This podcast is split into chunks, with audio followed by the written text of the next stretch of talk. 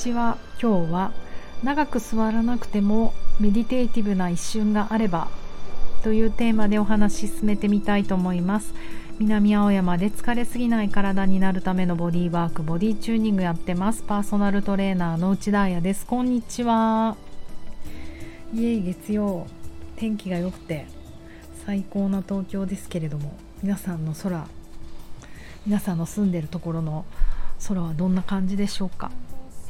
なんか月曜日になるとあのー、まあ週末のね写真とか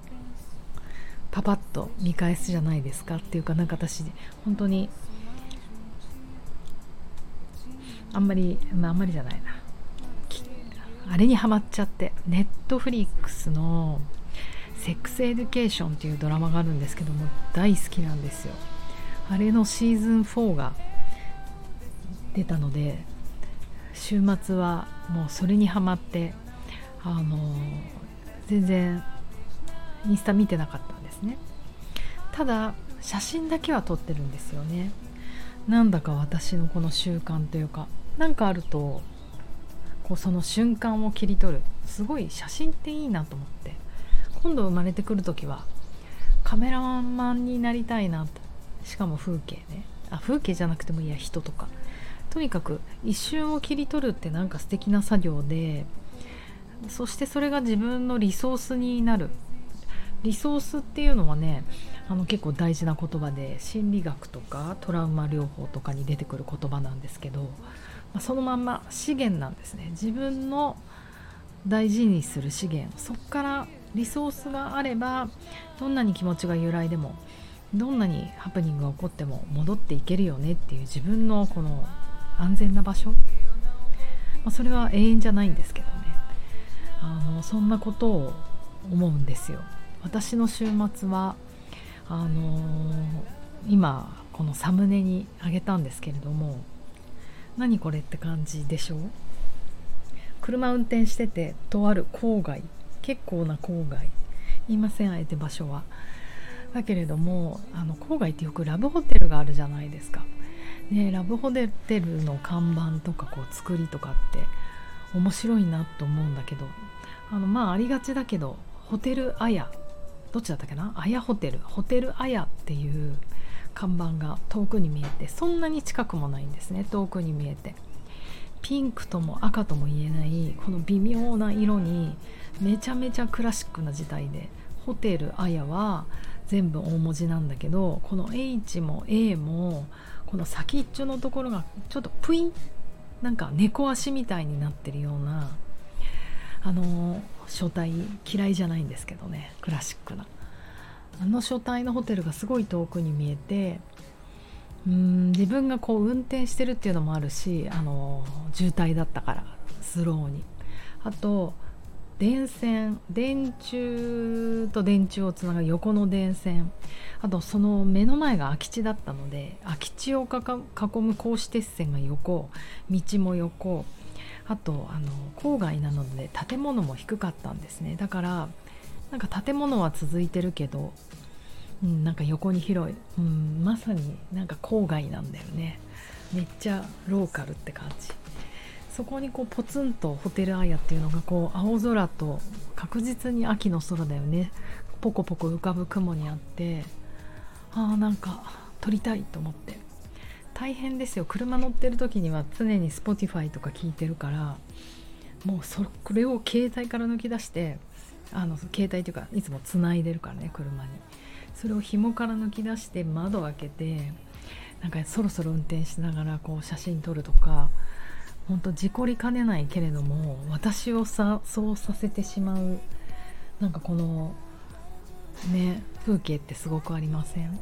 で撮った時に、うん、全然うまく撮れないじゃんと思って。やっぱり遠くの風景ってもう私のこのしょぼい iPhone10S では無理でダメだったかと思ったんだけどお家帰ってきて一回見てみたら切り取り方によってはかわいい。これインスタ載っけよって思うぐらい可愛くて。なんかそれを見るたびにこうクスってしちゃうんですよね。でもほんと一瞬の出来事で。なんだろう。こういうことがうん生活を豊かにするというかまさに瞑想的な一瞬なんじゃないかなって思うんですよ。あの昨日かな？とあるえ、ー、と、うん、そうね瞑想的なムーブメントをしながら瞑想するみたいなそういうののワークショップに行ってあので私は面白いなと思って行ってるんですけどいろいろシェアする時間が長くてそこで、ね、皆さんの話聞いてるとあすごい人によって瞑想の解釈って全然違うなって思ったりしてやっぱりキャリアが長くなればなるほどとかねそうなると3年前までは毎日座っていたんです。30分必ず。でも足が痛くなって膝が痛くなって腰が痛くなったりしてもう座れなくなっちゃって。それで私の瞑想的な時間がなくなった。みたいなお話をされてた時にふと本当あのその写真撮った後だったから座れないと瞑想ができなくなっちゃうのかなって思ったり。あともうもう他の方の中はムーブメントダンスうんダンスメディテーションみたいなことやってる方でちょっと詳しくは聞かなかったけどでも和尚とか口走ってたから私も受けたことあります。和尚結構激しいんだよね、うん、どこの国だったか忘れちゃったけどあの海外でも発祥がごめんなさい。発祥がどこの国か中東だったっけ？わかんない。わかんないけれどもうんトランス状態になるぐらい結構激しくあの踊ってってリリースみたいな。でもなんか私結構本当にいろんな瞑想をトライしていて、うん、海外でもやってるし日本でやってみようと思った時はめちゃめちゃちょっとした郊外に本当に服装がみんな白装束で、まあ、やっちゃったと思ってもちろんジーンズスニーカーで行って。いいよ全然。あの初めてだから。いいんだよそんな服なんて気にしないでって言われて。終わった後にお箸をお菓子をたらふくごちそうになって、うん、結構激しいなおしょうと思ったんですよ。うんうん、教則本とかあってね。あの、まあ、ちょっと話それたけど激しく動いてだから交感神経上がるとこまで上げてってズドンと落とすみたいなアプローチだと思うんですよね。でもこういくと禅みたいなメディテーションはねあぐらかいてなんぼだから座れないと瞑想できない。あとこっちのダンスメディテーションは踊れないと瞑想できないってなると嫌だなって思って。うん。なんか日常の中にこうしかも長ければいいってもんじゃなくて一瞬。うん。初めは一瞬でいいと思うんですよ。なんかこうやってプあのホテル面白いかわいいなんかシュールなんかキュンとくるでも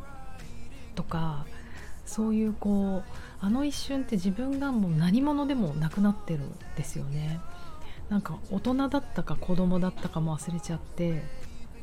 なんで私こんなこと一生懸命してるんだろうっていうそれぐらいこう心が奪われてなんかでもじんわり温かくなるみたいな。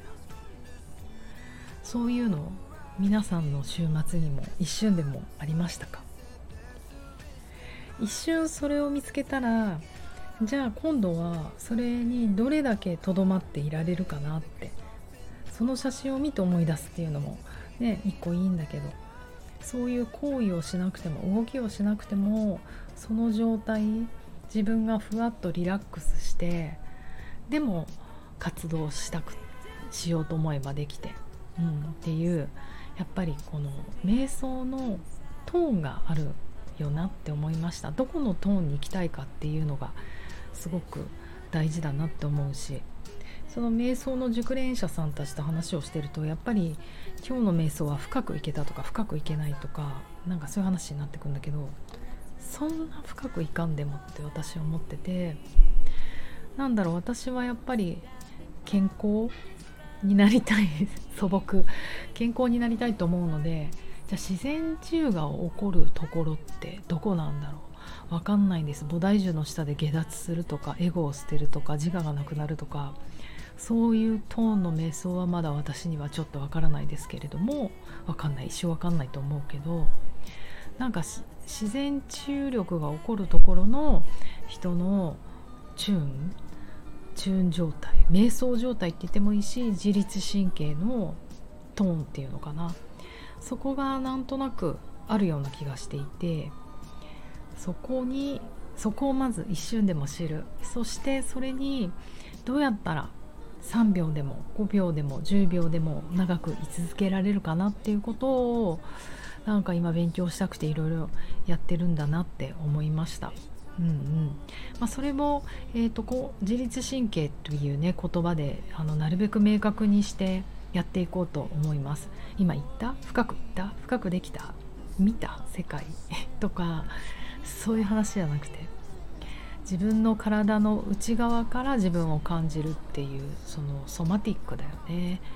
そこは外れないようにして、えーと、今ね人とやってます。10月末の